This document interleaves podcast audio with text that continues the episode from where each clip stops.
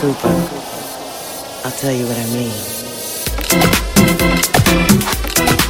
Let me take you to that wonderland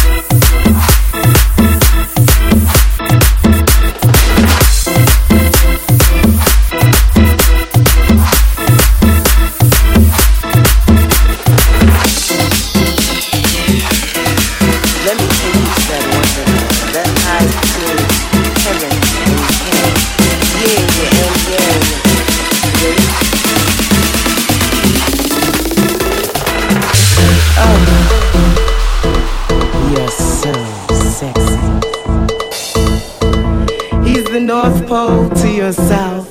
He's the fire and the. Oh, hold on, wait a minute. That's just a little too sexy. I'm released, set free. It's just all too sexy. You wanna come, you